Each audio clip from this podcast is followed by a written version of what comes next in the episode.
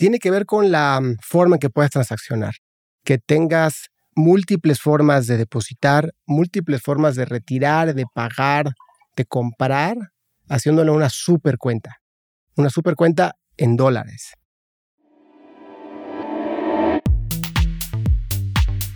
Hola, soy Melissa Gómez Hindu y estás escuchando Momentum, un podcast de G2. Si tienes una startup, eres un inversionista o quieres saber todo acerca del ecosistema emprendedor, acompáñame a escuchar las historias de éxito, fracasos y anécdotas de las mejores startups y fondos de México, América Latina y el mundo. Y el mundo. Momentum es un podcast para ti, que tienes la pasión, visión y capacidad para aprender y adaptarte en este mundo cambiante. Comencemos. Una de nuestras más recientes inversiones en el G2 FinTech Fund es Dollarize, una super app financiera que ofrece cuentas en dólares digitales. Un proyecto innovador que permite a las personas ahorrar, invertir y enviar dinero a todo el mundo. Diego de la Campa, CEO y founder de Dollarize, comienza a hacer ruido en la industria de las fintech, ya que con una amplia experiencia en el mercado de los fondos de inversión, ha creado un producto de primera clase al alcance de todos. La idea es que las personas puedan proteger sus fondos en una de las monedas más fuertes del mundo, el dólar. Dollarize tiene sede y regulación en Estados Unidos, ofreciendo cuenta de dólares digitales, envío y recepción de pagos en todo el mundo, venta de acciones individuales, compra y venta de cripto, así como una tarjeta. Diego es ingeniero industrial y emprendedor con 13 años de experiencia en los fondos de inversión, poniendo en Dollarize todo el expertise que le ha dado esta industria. ¿Te gustaría saber cómo nace Dollarize? ¿Qué tan complicado fue para Diego establecer su compañía en Estados Unidos y apegarse a toda la regulación? ¿Cuáles son los planes a futuro para la compañía y para Diego? Quédate y escucha Momentum, un podcast de G2. Muchas gracias a todos. Bienvenidos a un capítulo más de nuestro podcast de Momentum. Hoy tengo el gusto de anunciarles que está con nosotros Diego de la Campa. Diego es el creador y el emprendedor detrás de Dollarize y me gustaría presentárselos para que, para que platiquemos con él acerca de cómo ha sido este trayecto desde que inició la empresa y cómo ha sido sus rondas de capital, el desarrollo de productos y este tantos cambios que es desde el inicio. Diego, bienvenido. Gracias Israel por invitarme. Diego, platícanos un poco antes de tu background. O sea, ¿Qué hacías antes? ¿De dónde vienes? ¿Cómo, cómo, cómo se ha formado Diego?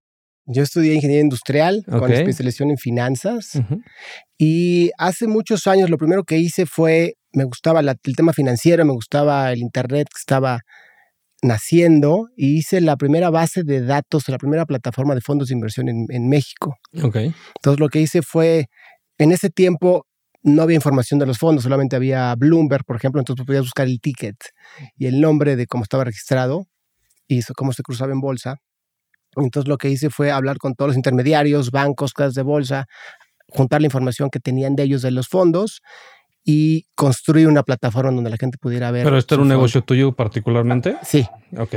Y entonces ahí la gente podía ver qué fondos existían y si ya invertía en fondos, cómo le iba comparado con sus demás peers, etcétera. Ok. Oye, ¿y esto hace cuánto fue? Habrá sido hace más de 18 años creo que por ahí empecé hace mucho. Empezamos a hacer fintech desde, lo, desde que no se existía ni la palabra. no existía la palabra fintech. Ok, oye, ¿y cómo nace esta idea de Dollarize? Dollarize nace primero con un proyecto previo muy enfocado al tema de inversiones, en donde buscábamos conectar a inversionistas con asesores financieros. Entonces era un marketplace de asesores financieros. Y de ahí empezó a nacer la idea con otro nombre en donde queríamos buscar que las gentes de los países emergentes pudieran invertir de mejor forma sus recursos. De ahí vino el twist a que fuera en dólares en Estados Unidos a través de ETFs y de ahí acabamos aprendiendo el usuario qué quería, qué estaba buscando, ¿no? cuál era el objetivo, nuestro mercado, a lo que soy Dollarize. Ok, entonces, lo que, ¿cómo inició Dollarize? Fue, es una empresa de inversiones en Estados Unidos, por así decirlo, ¿no? Entonces, eso fue la, fue la primera idea, ¿no? Sí. Desde que inició en eso, ¿cuándo te das cuenta que hay que ampliar este tipo de, propuesta de valor, ¿no? O sea, ¿cómo, cómo te diste cuenta? ¿Cómo, ¿Cómo llegaste a esa conclusión? Por dos cosas. Primero, hablando mucho con nuestros usuarios, con nuestros clientes, qué querían, qué estaban buscando. Y ahí nos dimos cuenta de que no era tan el problema que estamos resolviendo no era tan doloroso para ellos, ¿no? A lo mejor para el tipo de usuario que íbamos, que no era un usuario sofisticado en inversiones, para ellos recibir un, en ese entonces las tasas, vamos a ver que estaban en 5%, recibir un 7, 8, 9%, porque no iba a subir mucho porque era un perfil de riesgo bajo, no era la gran maravilla. Eso primero. Y segundo, el tamaño del mercado era muy, muy pequeño. Muy pocas gentes del sector que estamos buscando habían para que nosotros pudiéramos crecer muchísimo. claro, me imagino que también ya estaba súper competido. O sea, los sofisticados y todo eso tienen un abanico de opciones entre banqueros altamente sofisticados que no les interesaba tanto una, una startup de, este, de esta índole, ¿no? Claro, justamente nosotros buscábamos a los usuarios que no lo estaban atendiendo, esa, esas, esas acciones financieras, y justamente estos tipos de usuarios habían, muy, vimos que habían no muchos, y, además que no era tan relevante para ellos.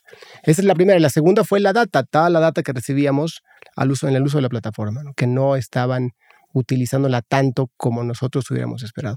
Ok, respecto a mercado, o sea, tú lo que dices es que vas a hacer una cuenta de ahorro para ellos, ¿no? Y a medida del tiempo, ¿qué has generado en tema de productos y sus productos o cuál es tu perspectiva acerca de eso? Nuestro producto principal es vender protección a través de la dolarización. Ok. Ese es nuestro producto principal, más que la inversión o lo que puedas tú generar, o nuestro cliente puede generar en rendimientos por tener su dinero en el sistema financiero. Lo que queremos hacer es una plataforma en donde proteja el dinero, en donde sea muy fácil de usar y donde la gente confíe. Ok. ¿Qué tipo de gente? Justamente nosotros vamos a el mercado que está desatendido por los instituciones financieras grandes, porque estas, estas gentes que tienen acceso a casas de bolsa, pues seguramente ya tienen también acceso a instrumentos en dólares, ¿no? No tienen que tener una cuenta en dólares como tal en un banco. Entonces vamos a gentes que están de acuerdo a nuestros, a nuestros números, o sea, son gentes que van desde los 30 años hasta los 50 años. Es gente que se acuerda de evaluaciones o que está, ha vivido de evaluaciones o simplemente tiene un una desconfianza en su país y quiere diversificarlo. Y, como un ciudadano global, debemos de ofrecerle un producto en donde pueda tener sus dineros en donde él quiera, como quiera, ¿no? Hoy en día puedes hacerlo en, en el comercio, ¿no? Puedes comprar en Amazon, en Estados Unidos, acá te lo traen. ¿Por qué no hacerlo en, en, en las finanzas también? Nosotros, para nosotros es como un derecho humano elegir en dónde tener tu dinero, ¿no? Porque tiene que ser a fuerzas los que menos tienen en el mismo país y los que más sufren con las evaluaciones. Y eso siguiendo con la idea anterior, eso es algo que sí a la gente le duele y es algo que sí busca resolver y sí hay mucho más gente que está buscando eso. No, digo, son diferentes, son dos diferentes negocios, ¿no? De cómo nosotros queremos claro. De, respecto al, objetivo de dólares es dolarizar a la gente, independientemente de qué país, ¿no? Y por otro lado, ¿cuál sería el objetivo secundario? Es decir, primero primero pasa y, diversifícate y que tengas tu dinero seguro en una moneda que es el dólar, ¿no? En el segundo aspecto, ¿qué objetivo secundario sería? ¿Cómo podrían ellos utilizar eso? Porque pues, también el ahorro es ahorro, pero pues, una cosa es que como si guardas unos dólares en una cama y los guardas en Estados Unidos, pero pues nunca la puedes usar, ¿no? ¿Cuáles serían los siguientes pasos de dólares en este tema, ¿no? O sea, ¿qué, qué objetivos secundarios persigue? El objetivo es que puedas tener una cuenta en dólares y te pueda servir de forma útil para, para hacer tus pagos y para hacer tu administración que tú quieras. ¿Qué quiere decir? Que puedas recibir pagos de terceros, hacer pagos, utilizarla para pagar cosas, etc. Entonces lo tienes en dólares en países en donde la devaluación es cosa de todos los días. Entonces, o la inflación, digo. Y junto con la inflación te alcanza para más, ¿no? Y entonces eso es lo que buscamos. Para nosotros las finanzas es una forma de empoderar al comercio, ¿no? No queremos una caja cerrada, como tú bien dices, en donde está igual que en el, abajo del colchón, ¿no? Sino que esté en el sistema financiero para que puedas hacer uso de esos recursos como mejor tú quieras. ¿Y cómo podría usar una persona en, Latinoamérica algo de sus dólares que tiene en Estados Unidos a través de la cuenta de, de dólares? Tenemos en nuestro roadmap varias varias funcionalidades que vienen, pero la idea es que tú depositas muy fácil en tu moneda de diferentes formas y puedas hacer uso pagando o transfiriendo a otras personas, a otros comercios que tú quieras. Ok, en cualquier lado del mundo. Esa sería, sería, la idea. Es una cuenta en dólares global en donde está conectada, además del sistema financiero de diferentes países, en el blockchain. Entonces también puedes utilizar la tecnología para mandarlo a otros lugares o hacer las remesas. Eso en su momento puede ser las remesas o pueden también comprar en Amazon o en Alibaba o etcétera, digo a través del mismo blockchain, si teniendo completamente tu cuenta, pero solamente que duerme en los Estados Unidos. Exactamente. Órale, está padrísimo eso. Oye, ¿y cuál fue el, o sea, el motivo por el cual decidiste o sea, formar esta empresa desde una holding en Estados Unidos? Digo, aparte de que sea dólar, porque también ahora con la blockchain pues puede ser en cualquier lado, etcétera. Y puede dormir en la red y en la blockchain, ¿no? Pero en este tema, ¿por qué irte a los Estados Unidos? ¿Por qué certificarte? Y también como un, como un proveedor en Estados Unidos y que sea pues, 100% legal en California tener este tipo de cuentas de, personas globales? La razón principal es que estamos nosotros ofreciendo protección y estamos ofreciendo dólares y, hacía mucho sentido que estuviéramos en Estados Unidos, en donde la gente pues, conoce los dólares y sabe que ahí están emitidos y ahí además están protegidos, digamos. Okay. Y venía junto con la confianza. Nosotros queremos dar esta confianza de que estamos a los clientes de Estados Unidos, que estamos regulados por, esa, por esas instituciones gubernamentales. Entonces era un tema de, confianza y de protección para los inversionistas. ¿Qué tan difícil fue? Es, es, muy complicado porque lo, lo, que nosotros queríamos hacer y de la forma que estamos conectados y lo hacemos en, el, en, la parte de atrás, que, los inversionistas, que, la gente, nuestros clientes no lo saben y, en realidad no lo... Nosotros lo queremos es, tener una imagen muy de, de nuestro producto sea muy fácil de utilizar fue difícil porque había que conjuntar los, la parte legal de lo que se podía o no se podía y estirar un poco el, tema, conjuntarlo con el tema operativo. Era como un recompecabezas en donde tienes la parte operativa, la parte legal, la parte de cómo mueves el dinero, de dónde son tus clientes, la parte del KYC, etcétera.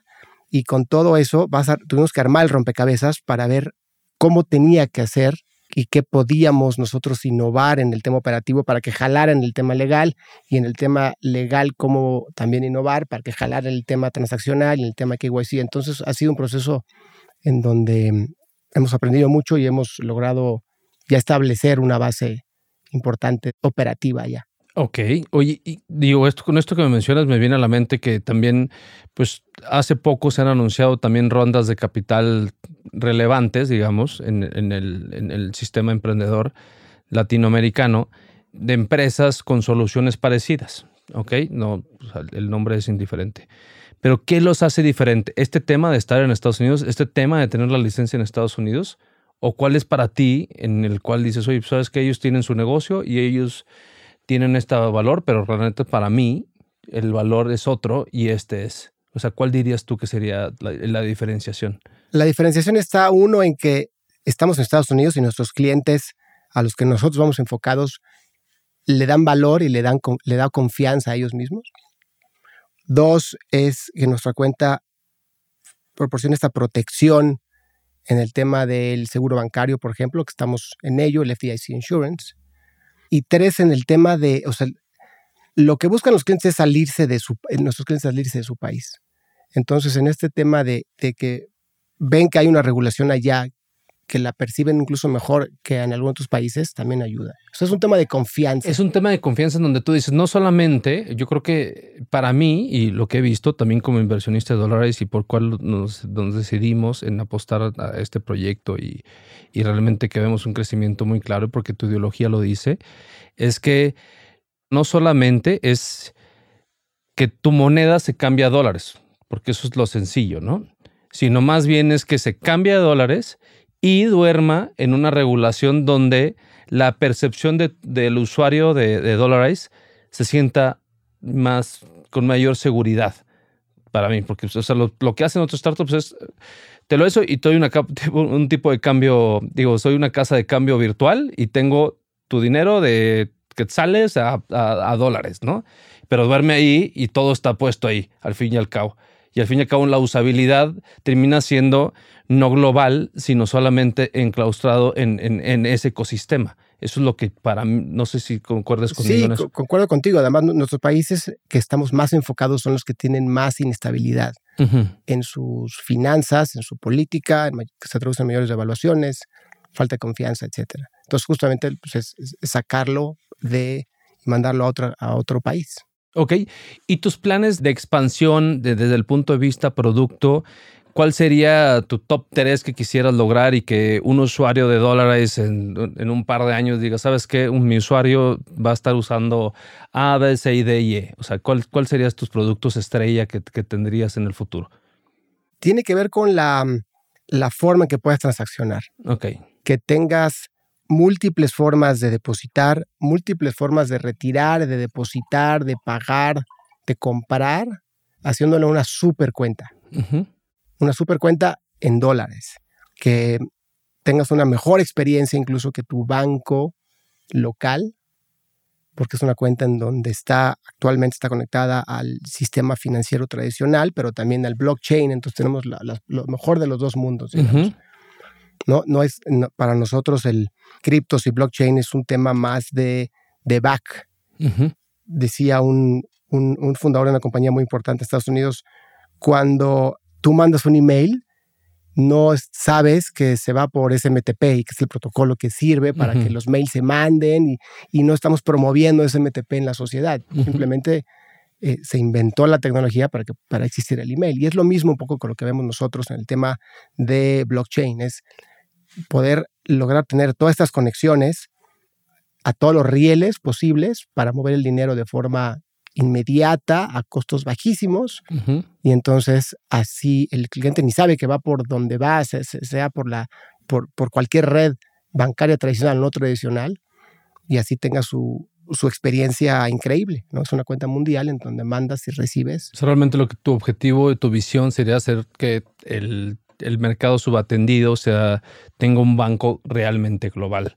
Como se utiliza, que en este caso es blockchain y las criptos, etcétera, pero al fin y al cabo que sea un banco global en el cual la usabilidad sea en el día a día, pero que esté resguardada en los Estados Unidos y dolarizada. Claro, en, una moneda mucho más fuerte de la que, de la que podrías llegar a tener en tu país por el tema de inflación, por el tema de lo que quieras, ¿no? Sí, de, devaluación, Exacto. Si te pones a pensar, tú tienes, puedes tener una cuenta en un, en un banco que también tienes una holding en otro país, es el mismo banco y en todos los países está, y en realidad son sistemas completamente cerrados. O sea, tú puedes ser cliente de un banco en un país, yo del mismo banco en otro país, y es un verdadero relajo. Totalmente. Todavía sigue siendo, o sea, la red Swift sigue, sigue siendo una, una tecnología muy antigua, muy mala, pero es para, como tú dices, remesas, para cualquier tipo de cosas, es una cuenta global. Pues.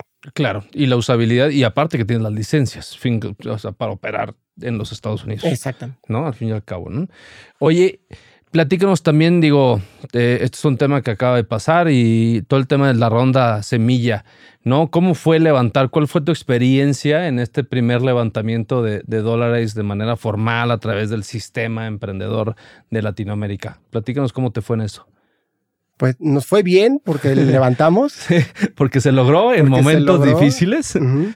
Eh, y tuvimos suerte porque levantamos antes de que empezara la, el comportamiento a la baja de la industria, que esperamos que sea temporal.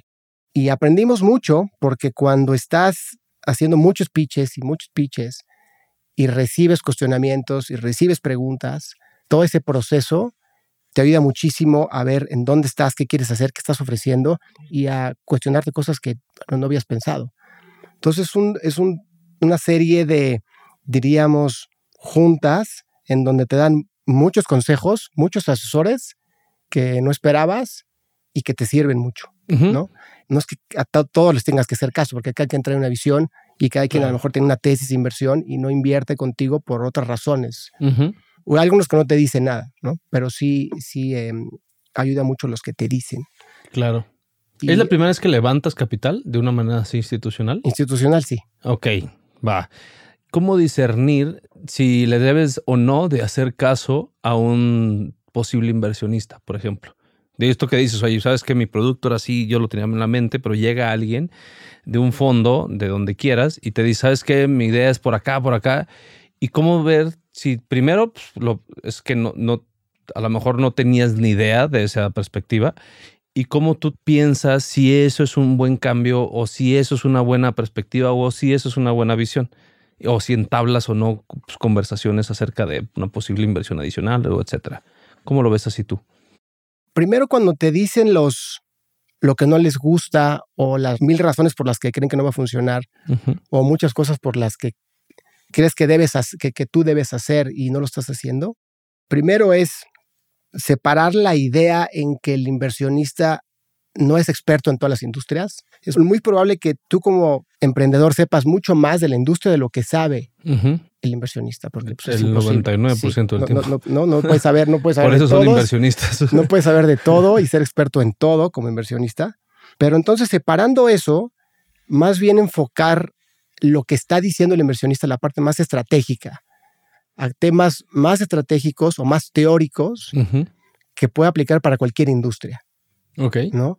Y, aquí hay em, pues infinidad de, libros y teoría de que te dicen muchas cosas que aplica para cualquier industria que, que se deben hacer en las etapas, en qué etapa tienes que hacer qué cosa en, tu startup, ¿no? Y, qué te tienes que enfocar y qué no te tienes que enfocar. Y todos estos errores que los emprendedores cometemos y que están documentados, y que te los dicen, no los hagas y, te van a decir, a lo mejor sí, lo mejor es que sí los vas a hacer, más te lo digo que no. Pero si logramos escuchar y separar esta noción de que son expertos en tu industria y que más bien separar esta idea de que de, la industria, más bien de la teoría que está atrás, ahí es donde hay que poner atención desde mi punto de vista. Ahora, no, no todos, hay que, a lo mejor no todos tienen razón, ¿no? Hay cosas que incluso se contraponen en inversionistas y ahí es donde, donde pues con, con mi, por ejemplo, con mi cofundador Esteban, ahí rebotamos ideas y tratamos de verlas desde ese punto de vista. Desde ese punto de vista. Oye, y con la ronda liderada de por Dalus, o sea, platícame un poco cómo llegaste con ellos, cómo fue sucediendo las cosas y hasta detonar un term sheet, por así decirlo, y tener el éxito, pues para poder iniciar la expansión de dólares, ¿no? O sea, platícame un poco ese proceso que viviste. Nosotros primero empezamos a, a, pichar en Estados Unidos, siendo una empresa de allá nos abrieron puertas algunas a través de despacho de abogados y de los conocidos de conocidos y empezar a, a pichar allá. Y lo que pasaba es que como un ciudadano estadounidense le hablas de la dolarización y muchos están ya con su mindset de que el dólar, o algunos estadounidenses dicen que el dólar está pésimo y que su gobierno, bueno, ahora ya no, ahora ya estamos en otra etapa en donde está ganando mucho valor, pero antes hay esta corriente en donde no veían al dólar bien incluso y decían, pues, pero ¿cómo tú estás pensando en que quieres traer a gente que, que invierte, ah, tenga su dinero en dólares y nosotros vamos pésimo, ¿no? ¿no? Pero no entienden cómo está peor la situación. no tiene nada que ver, ¿no? Comparado y te vas a países en donde de verdad la devaluación es, increíble y muy dolorosa. Entonces no entendían bien el, el, pain, el, el, problema que, queremos, que queríamos resolver. Y de ahí sí tuvimos ya interés formal en Estados Unidos, pero con esta idea de que no quieres que sea el inversionista, adentro de ti no quieres que sea el inversionista porque no entiende bien lo que tú estás tratando de hacer. Como o está recibiendo efectivo o, inversión, pero sin una visión en conjunto, es lo que quieres decir. exactamente. En esta parte en donde no entienden muy bien el tema de, de, lo doloroso que es la devaluación en otros países. Y después abrirnos ya en otros países, ya en, en donde llegamos con Dalus, y, em, y la cosa mm, fluyó muy bien. Yo creo que desde el principio, independiente de que, bueno que logramos cerrarla, pero, pero, pero ya hay un buen entendimiento, una visión compartida, como dices, un feeling de que las cosas están bien que vayan por ahí. Ok. Y es una visión que, en conjunto, o sea, digo, al fin y al cabo, este tema de dolarizar toda la región es, el objetivo. Y en esta, más bien, yo creo que como inversionistas latinoamericanos lo que sabemos es que hemos visto este tipo de evaluaciones y un inversionista gringo, pues, pues él, para, él siempre es un paridad 1-1, ¿no? Y entonces por eso mismo el entablar la problemática desde ese punto, pues, y no nomás es dinero, sino también es la visión compartida de largo plazo. ¿Estás de acuerdo? Sí, sí, es, es, fundamental, porque pues como quiera te estás, estás ya casando, ¿no? Sí.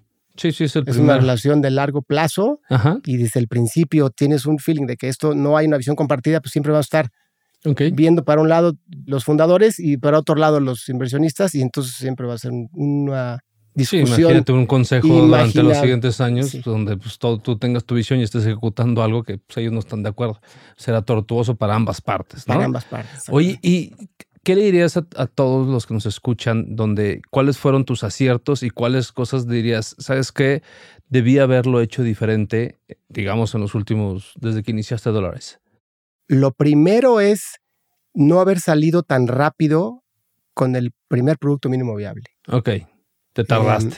nos tardamos por un tema, el tema regulatorio siempre fue, fue algo que eran las piedritas en el camino porque no puedes salir con algo si desde el punto de vista regulatorio está blindado, ¿no? porque vas a, puedes tener un problema con, el regulador.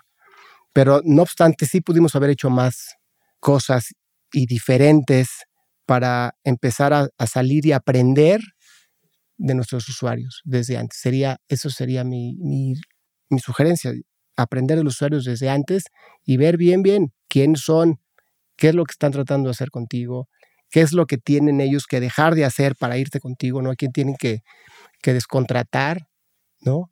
¿Qué ansiedades les causa cambiarse de un lugar a otro? Por ejemplo, nuestros usuarios pues, pueden estar en, un país en donde tienen altas devaluaciones y lo saben que tienen altas devaluaciones y aún así no se cambian con nosotros. Hay que saber por qué no se cambian, ¿no? ¿Cuáles son las razones? Y em, haber hecho eso de esa forma.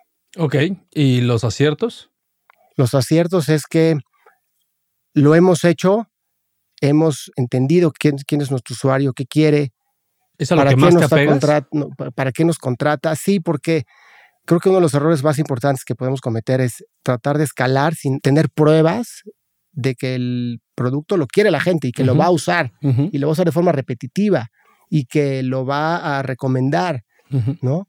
Y entonces puedes gastar mucho dinero saliendo al mercado con una excelente estrategia de go-to-market y muy bien hechas las cosas en el tema de promoción, vamos a decir, y en el growth hacking y cualquier tipo de metodología que aplique o no, pero si los clientes, o sea, vas a, vas a obtener clientes, seguramente, pues, estás gastando, vas a tener clientes, pero si esos clientes les da igual tu producto y, hacen, y se registraron porque, pues, ok, ya, ya, después de 17 veces que te vieron, vamos a ver qué tiene esto. Sí, claro.